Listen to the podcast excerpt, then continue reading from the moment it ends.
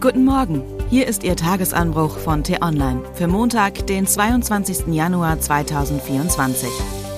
Was heute wichtig ist, Demos gegen Rechtsextremismus. Und jetzt, die alleine reichen nicht. Geschrieben von der politischen Reporterin Annika Leister und am Mikrofon ist heute Anja Bolle. Hunderttausende sind am Wochenende auf die Straße gegangen. In West wie Ost, in Großstädten wie kleinen Gemeinden wurde mobil gemacht gegen die AfD und ihre immer rechtsextremere Politik. Tausende und Zehntausende waren es in Hamburg, Frankfurt, Dortmund, Karlsruhe, Leipzig, Halle, Erfurt. Wohl mehr als 100.000 in Berlin und München. Und die Liste ließe sich lange fortsetzen. Demokraten bundesweit verbünden sich, gehen zum Teil zum ersten Mal in ihrem Leben auf die Straße. Jenen, gegen die sich die AfD mit ihrer Politik wendet, zeigen sie, ihr seid nicht allein. Wir stehen für euch ein, für eure Rechte, für unser aller Freiheit. Und der AfD sagen sie deutlich, eure Ziele sind nicht die unseren.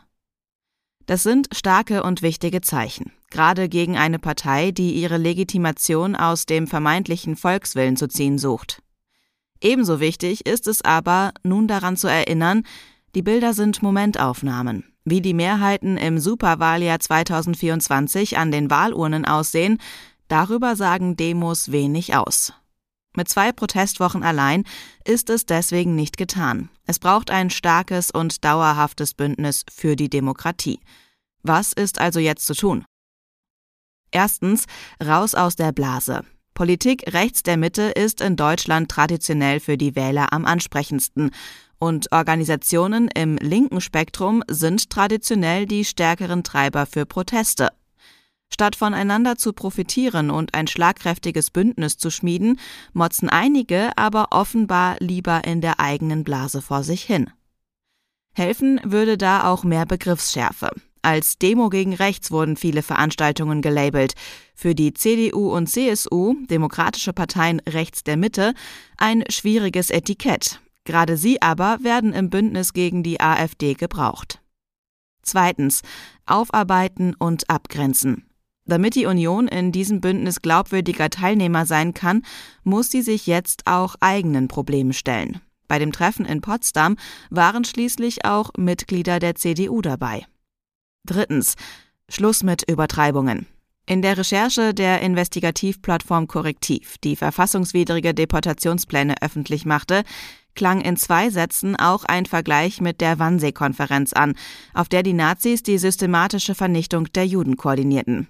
Eine unnötige Erwähnung, denn von der Planung einer systematischen Vernichtung und von ihrer Schreckensherrschaft sind das Treffen in Potsdam und die Macht der AfD noch weit entfernt. Zu unserem Glück. Viertens. Gut regieren, nicht protestieren. Die Bundesminister sollten sich von den Protesten fernhalten. Sie tun sich mit der Teilnahme keinen Gefallen, sondern versuchen nur, sich zu profilieren. Ein Landwirt sagte in Thüringen, er würde wütend, als Kanzler Olaf Scholz bei einer Demo gegen rechts teilgenommen hat, am nächsten Tag aber nicht die Bauernproteste besuchte. Fünftens. Die Straße ist nicht genug. Wer die AfD tatsächlich klein halten will, der muss sich auch fernab der aktuellen Proteste für die Demokratie stark machen. Die Partei will Deutungshoheit über die sozialen Medien und ihre eigenen Plattformen erlangen und ihre Fake News zur Wahrheit erklären. Auf Fakten basierender Gegenwind ist deswegen wichtig, auch abseits der Demos. Das ist anstrengend und zermürbend, aber doch noch immer am effektivsten. Was heute wichtig ist. Abschied von Wolfgang Schäuble. Heute findet der Trauergottesdienst und der Trauerstaatsakt in Berlin statt. EU-Außenminister kommen zusammen. Bei dem Treffen in Brüssel geht es um die Lage in der Ukraine und im Nahen Osten, inklusive Planung für einen EU-Militäreinsatz gegen Houthi-Angriffe auf Handelsschiffe im Roten Meer.